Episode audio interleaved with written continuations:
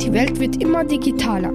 Räume werden virtuell eingerichtet, gekauft wird vieles im Internet und bezahlt schon häufig mit sogenannten Kryptowährungen. Dafür braucht man keine Bank. Am bekanntesten ist der Bitcoin. Hallo und herzlich willkommen. Wir sind Aras, Jaman und Kasra. Heute ist Frau Domes Hohl von der KF-Uni Graz zu Gast.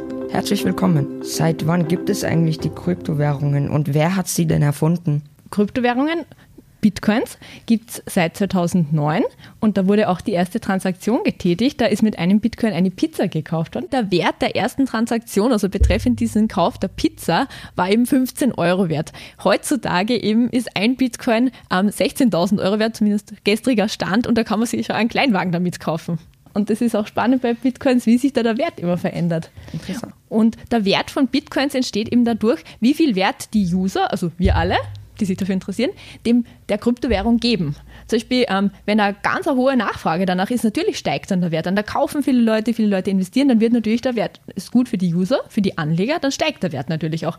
Nur halt, wenn jetzt irgendein Problem ist, zum Beispiel diese Energiekrise oder so, da haben viele Leute Angst gekriegt, dass sie halt, dass sich das nicht mehr auszahlt, also das virtuelle Geld in der Börse zu halten. Die haben dann ganz viele Leute verkauft und wenn ganz ein großer Schwung an Usern verkauft, dann sinkt der Wert natürlich wieder. Und das ist eben ein Problem an Kryptowährungen, dass die, das nennt sich hohe Volatilität, also dass der Kurs ganz, ganz stark sch- schwanken kann. Und es kann sein, dass du, dass der Bitcoin, den du hast, heute 10.000 Euro wert ist, aber es kann sein, dass dann irgendwas passiert, zum Beispiel Ukraine-Krieg bricht aus oder so, keine Ahnung, die Leute haben Angst und verkaufen ihre Kryptowährungen, dann kann es sein, dass, dass du gehofft hast, ja, in zwei Tagen möchte ich mal ein Auto mit dem Bitcoin kaufen oder einen neuen Computer, aber es kann sein, dass der nur mehr ein Euro wert ist. Also die sind hochvolatil, weil es eben keine zentralen Institutionen gibt wie Banken, die halt schauen, dass quasi da Sicherheit dahinter ist. Der Schöpfer war ähm, eine anonyme Gruppe oder eine anonyme Person, das wissen wir nicht, wer dahinter steht. Satoshi Nakamoto nennt sich diese Person oder diese Gruppe. Wir wissen aber nicht, wer dahinter steckt. Wie funktioniert jetzt Kryptowährung genau?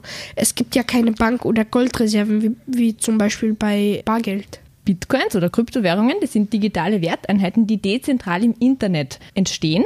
Und es gibt eben die Miner, die sorgen dafür quasi, dass immer neue Bitcoins entstehen. Die haben eben, die setzen ihre Computerrechenleistung ein und lösen quasi ein mathematisches Rätsel. Und es braucht enorm viel Rechenleistung. Und wenn Sie dieses Rätsel lösen, also mit ganz viel, Rechen, mit ganz viel Rechenleistung und ganz viel Stromaufwand, wenn Sie dieses Rätsel lösen, dann quasi können die Transaktionen, also die, die Bezahlvorgänge von den Usern von den Kryptowährungen, werden die bestätigt, also da kann ein Geld überwiesen werden. Und wenn sie schaffen, quasi dieses Rätsel zu lösen, dann kriegen die Miner ähm, eine Belohnung dafür in Form von Bitcoins. Das sind aktuell, das nennt sich der Block Reward, weil die setzen ihre Rechenleistung dafür ein und den Strom. Der Strom ist auch teuer heutzutage, wie wir alle wissen. Und die wollen natürlich eine Belohnung dafür haben. Und da gibt es den Block Reward. Und das sind momentan 6,25 Bitcoins. Und wie meint man das Bitcoin und welches Equipment braucht man eigentlich für das Bitcoin-Mining? Also man braucht fürs Bitcoin-Mining jetzt, also mit einem normalen Laptop geht es eh heutzutage nicht mehr so gut, sondern man braucht so wirkliche Superrechner dafür. Also zum Beispiel in, in, ich glaube in der Antarktis oder in den sehr kühlen Ländern, zum Beispiel auch Island, da gibt es riesige Mining-Farmen, nennt man das, also riesige Computerrechenzentren und die quasi meinen Bitcoins. Also die setzen ganz viel Rechenleistung ein und probieren dieses mathematische Rätsel zu lösen, was man lösen muss, quasi damit diese Transaktionen von den Usern bestätigt werden können, auch beglaubigt werden können und quasi damit neue Bitcoins entstehen. Braucht man da bestimmte Grafikkarten dafür? Ja, also da braucht man wohl sehr gute Grafikkarten dafür. Von 2017 bis 2021 war eben das Bitcoin hoch. Also im November 2021 war ein Bitcoin, glaube ich, 68.000 Euro, also sehr, sehr hoch. Und da ist auch der, der Preis von den Grafikkarten sehr angestiegen. Also und sie waren auch teilweise vergriffen. Was sind NFTs und wofür steht eigentlich die Abkürzung? NFTs, das bedeutet Non-Fungible Token, das bedeutet nicht austauschbare Werteinheit quasi. Dahinter versteckt sich quasi ein digitales Bild. Ähm, und de, ähm, das ist halt einzigartig, das existiert halt ganz einzigartig und dahinter verstecken sich zum Beispiel eben diese Bilder von Affen, zum Beispiel eben diese die sind sehr viel wert. Also das nennt sich diese Kollektion an virtuellen Bildern, nennt sich Board ähm, Apes Jagd Club. Und das sind eben hinter diesen Bild, also diese Bilder sind eben NFTs und die basieren quasi auf der Blockchain und quasi ihr das Echtheitszertifikat hinter den Bildern liegt auf der Blockchain und das und diese Bilder, also wenn ich das Bild kann ich zwar hundertmal kopieren, aber nachdem es auf der Blockchain basiert, eben Basis von Kryptowährungen die Blockchain, ähm, habe ich denn, wenn ich das besitze, habe ich den Echtheitsnachweis, dass dieses eine Bild, auch wenn es hundertmal kopiert wird, aber das Original gehört mir. Und das ist eben das Besondere an NFTs. Und die sind auch mitunter sehr, sehr viel wert. Wenn ich jetzt zum Beispiel anfangen möchte mit Bitcoins und so, wie mache ich das? Wie fange ich da am besten an? Also ich würde dir nicht empfehlen, jetzt, dass du einen Hochleistungsrechner kaufst und jetzt selbst anfängst, Mining zu betreiben, also quasi diese riesige Rechenleistung zu investieren, weil das wirst mit deinem Laptop, auch wenn es ein super Gaming-Laptop ist, wird es eher schwer möglich sein, dass du wirklich auch wieder deine Kosten zurück reinbekommst. Also ich würde dir raten, vielleicht, da gibt es ähm, zum Beispiel so, es gibt ja Wallet-Anbieter, also das sind diese ähm, digitalen Börsen quasi, wo du dann deine Coins haltest. Zum Beispiel sagst du, wenn du von der Oma mal 100 Euro kriegst und du sagst, du möchtest jetzt nicht neue Bücher damit kaufen oder so, sondern sagst dir, es ist ein bisschen wurscht, was damit passiert. Zum Beispiel dann kannst ähm, in die Wallet deine 100 Euro einzahlen. Da brauchst du wahrscheinlich eine Kreditkarte, aber das kann man vielleicht mit dem Papa gemeinsam machen oder mit der Mama, dass man halt dann ähm, 100 Euro quasi in diese Kryptobörse einzahlt und über diese Kryptobörse, über dieses Wallet, über den Wallet-Anbieter, kannst du dann zum Beispiel einen gewissen Anteil an Bitcoins kaufen und der liegt dann da drinnen in der Börse und hoffentlich steigt der Wert dann recht gut an. Aber das ist der einfachste Weg, wie was ich dir raten würde, wenn es dich interessiert, dass du anfangen kannst, ein bisschen mit Kryptowährungen dich zu beschäftigen. Was haben Sie mit Bitcoin-Währungen schon eigentlich gemacht und haben Sie irgendwelche Tipps für uns? Tipps für uns? Ich selber habe 10 Euro investiert ähm, auf, die, auf den Wallet-Anbieter Coinbase. Nur das Problem ist, also ich habe da eben 10 Euro eingezahlt und dann habe ich die 10 Euro eingesetzt, damit ich mir einen Anteil an Bitcoins, also ich habe glaube ich 0,001 Bitcoins oder so, habe ich halt eingesetzt, dass ich mir die kaufen kann. Die gehören jetzt mir, nur das Problem ist, ich habe meine kompletten Zugangsdaten verloren und die haben jetzt, also diese Coinbase, der Wallet-Anbieter, die haben jetzt auch ganz strenge Sicherheitsvorschriften. Ist eh gut, weil sonst kann mir ja vielleicht wer die Coins stehlen, nur ich habe alle meine Zugangsdaten verloren. Ich komme jetzt nicht mehr zu meinen 0,0 001 Bitcoins. Also da gebe ich euch einen Tipp, wenn ihr Bit also Kryptowährungen habt, bitte hebt euch die Zugangsdaten ganz, ganz gut auf, weil natürlich, wenn man eine Börse zwischenschaltet quasi, die können dir schon helfen, dass du da reinkommst. Aber eben Kryptowährungen, die sind sehr gut verschlüsselt und wenn du deine Zugangsdaten verlierst, kann es sein, dass deine Coins komplett verloren sind. Also pass bitte einfach gut auf deine Zugangsdaten auf. Wissen Sie, wie Krypto entstanden, äh, wie Bitcoin entstanden ist und wie man einen selber machen kann? Satoshi Nakamoto, die Gruppe, die hat das einfach programmiert. Quasi, es ist eine Software, ein Computerprogramm. Und wenn du selber Bitcoins quasi machen möchtest, ähm, dann musst du halt quasi Mining betreiben. Dann brauchst du quasi so einen Superrechner und musst dieses mathematische Rätsel lösen. Und das würde ich dir persönlich jetzt nicht empfehlen, weil es ist einfach sehr teuer, so ein Equipment zu kaufen. Und es zahlt sich ja nicht, wenn du das alleine machen möchtest, es zahlt sich nicht aus. Du müsstest dich fast mit ganz vielen Leuten zusammenschließen und gemeinsam deine Mining Power, deine Rechenpower investieren. Es gibt auch diese Mining Pools. Da schließen sich eben ganz viele Leute zusammen. Das sind auch so Internetplattformanbieter. Da kannst du dann deine Rechenleistung von mir aus von deinem normalen Laptop zur Verfügung stellen. Und dann meinst du gemeinsam mit ganz vielen Leuten auf der ganzen Welt und kriegst aber vom Blockreward nur einen Anteil natürlich, weil ganz viele beteiligt sind. Haben schon viele Menschen Geld verdient oder auch verloren mit Kryptowährungen? Leute, die zum Beispiel 2009 gleich mal Bitcoins gekauft haben und die dann ganz lang liegen gelassen haben und zum richtigen Zeitpunkt verkauft haben, die haben sehr viel Geld damit verdient.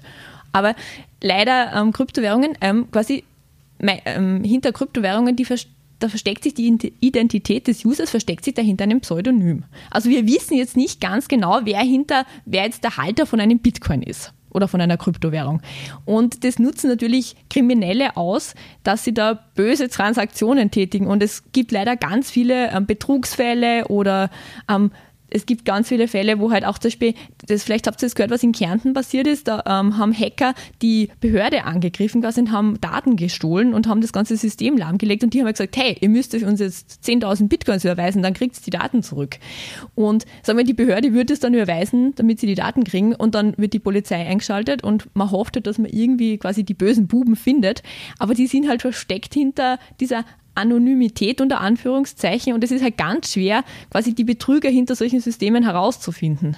Oder es gibt auch dieses, diese Pyramidenspiele zum Beispiel, wo die Leute halt, wo den Leuten halt gesagt wird, Ma, wir haben voller cooles Angebot hier. Investiert hier mit euren Kryptowährungen in unser tolles System und ihr werdet ganz viele Zinsen quasi dafür kriegen. Also je mehr ihr investiert, das nach einem Jahr kriegt ihr dann das Doppelte wieder zurück von uns. Das kann vielleicht eine Zeit funktionieren, vielleicht kriegt man auch nach zwei Monaten mal einen schönen Betrag ausgeschüttet, aber dann kann es natürlich sein, nach einem halben Jahr, dass einfach die, diese Anbieter von solchen Pyramidenspielen einfach mit deinen Kryptowährungen dann einfach abhauen nach Afrika zum Beispiel oder was weiß ich wohin. Und da hast du halt auch ein Problem. Die sind anonym vielleicht hinter diesem Pseudonymen versteckt und die findest dann halt nicht. Und das sind so die Probleme, die Kryptowährungen mit sich bringen. Und deswegen muss man immer ein bisschen aufpassen, wenn, wo man halt investiert, muss man sich immer ganz genau anschauen. Wie kann man eigentlich Kryptowährungen in Bargeld ablösen? Also heutzutage ist es ja normalerweise so, dass man seine Kryptowährung in einer digitalen Wallet haltet, zum Beispiel eben wie Coinbase. So wie ich es eben gesagt habe, ich zahle zum Beispiel 100 Euro ein auf Coinbase, mit Hilfe der Kreditkarte muss ich das halt machen. Und dann habe ich eben die 100 Euro, kaufe dann Bitcoins damit, somit die lasse ich jetzt dann ein Jahr liegen oder so oder zwei Jahre und dann sind sie hoffentlich viel wert. Und dann beschließe ich, ah, ich möchte mir eigentlich ein neues Tablet kaufen und brauche das Geld aus dem Wallet. Dann kann ich, äh, dann dann kann ich einfach sagen, ich möchte bitte mein Bitcoin-Guthaben mir auf mein Bankkonto auszahlen lassen. Das geht, wenn du einen Wallet-Anbieter hast, geht das relativ leicht. Nur das Problem ist, an der Wallet-Anbieter, der macht das nicht gratis, dass er dir das Geld aufs Konto überweist, sondern das kostet halt wieder was. Und das muss man sich dann überlegen, ob man es nicht lieber liegen lässt vielleicht noch. Dass halt, wenn man zum Beispiel dann 600 Euro hat, statt nur 200 oder ein Tausender, dann ist mir vielleicht wurscht, wenn ich 20 Euro an den Wallet-Anbieter zahle. Also zum Beispiel, wenn ich nur 10 Euro dort verdient habe, oder meine Währung vielleicht 11 Euro wert ist, das werde ich mal, ich, ich komme sowieso nicht mehr dazu, weil ich meine ganzen Daten verloren habe. Aber das Problem ist halt dann, ist wahrscheinlich meine Transaktiongebühr, Gebühr, dass das auf mein Bankkonto zahlt, wird ziemlich hoch und da muss ich mir halt überlegen, ob das im, das ist halt ein bisschen das Problem, diese Transaktionsgebühren, die die Wallets äh, verlangen. Aber so würde ich zu meinem Geld kommen. Wird das Bargeld vom digitalen Geld abgelöst? Ähm, also das glaube ich nicht, weil einfach ähm, Kryptowährungen sind halt eben hochvolatil, wie ich gesagt habe, also der Kurs schwankt so stark und die sind halt sehr unsicher auch. Und ähm, der in, in, unserer derzeitigen Situation, auch im Wirtschaftsleben, wer, ähm, wird das Bargeld nicht von Kryptowährungen abgelöst werden. Ich habe gehört, dass Kryptowährungen sehr viel Energie, also Strom verbrauchen. Warum ist das so? Kryptowährungen gibt es halt nur digital nur im Internet. Und eben, wie ich euch schon gesagt habe, diese Miner eben, die ähm, müssen ja diese mathematischen Aufgaben lösen, damit quasi neue Bitcoins ins Laufen kommen oder geschaffen werden. Und das sind eben diese mega Supercomputer. Also das ist jetzt nicht ein kleiner normaler Laptop, den ihr zu Hause habt, sondern es sind diese Supercomputer und die müssen halt extrem viel leisten und es werden halt riesige Datenmengen da verarbeitet in sehr kurzer Zeit und diese Computer, also diese, da müsst ihr euch wirklich vorstellen, das sind riesige Rechenzentren, also so groß wie dieses Gebäude. Das sind, da stehen nur diese Rechner drinnen. Und das braucht halt wahnsinnig viel Energie. Und zum Beispiel, man, wenn sie zum Beispiel in einem Land wie Island, wo es sehr kalt ist, da ist es ein bisschen besser, wenn die dort sind, ein bisschen günstiger, weil halt dann quasi eine natürliche Kühlung auch von diesen Systemen passiert.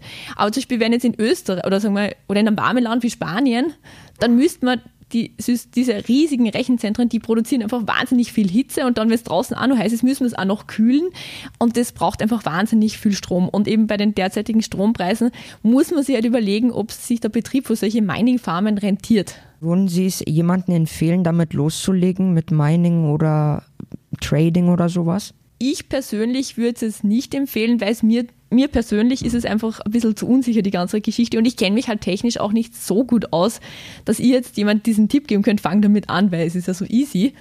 Ähm, natürlich, wenn wer technisch, wenn wer vielleicht ein Zocker ist und voll PC-affin und sowas, kann man sich natürlich überlegen, ob man vielleicht das mal mit einem Mining-Pool probiert. Wenn natürlich immer in Absprache auch mit den Eltern oder vielleicht auch mit Brüdern oder Onkel, Tante, die sich gut auskennen in dem Bereich. Also alleine würde ich das nicht machen, vor allem wenn Kreditkarten von Mama, Papa involviert sind. Ähm, aber wenn man vielleicht das mit den, mit den Eltern gemeinsam macht und sagt, man probiert einmal und investiert einen kleinen Betrag, vielleicht 100 Euro von der Oma zum Geburtstag, kann man das vielleicht über einen Mining Pool mal probieren. Und man kann es auch, zum Beispiel, wenn man sagt, eben man nimmt sich einen Wallet-Anbieter wie Coinbase, die bieten auch viele Kryptowährungen an, die man über sie kaufen kann, dass man mal sagt, man investiert 50 Euro und probiert dann ein bisschen mal hin und her zu schichten über so einen Wallet-Anbieter. Ich habe auch einen Bekannten, ähm, der, der kennt sich sehr gut aus mit Kryptowährungen und der probiert auch allerhand aus.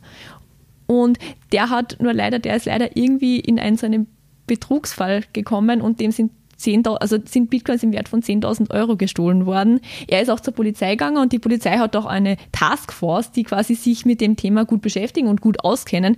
Nur ist das Problem ist, irgendwie seine Bitcoins sind dann irgendwie noch in den USA auf einem Wallet gelegen von irgendeinem Betrüger, aber man hat die halt leider, nachdem das unter Anführungszeichen doch anonym abläuft alles und pseudonym, hat er leider nicht die Möglichkeiten gehabt, dass er halt herausfindet, wer ihm da diese Kryptowährung gestohlen hat und er ist nicht mehr dazu gekommen. Es hat halt 10.000 Euro verloren. Das Risiko hat man leider immer, dass es passiert.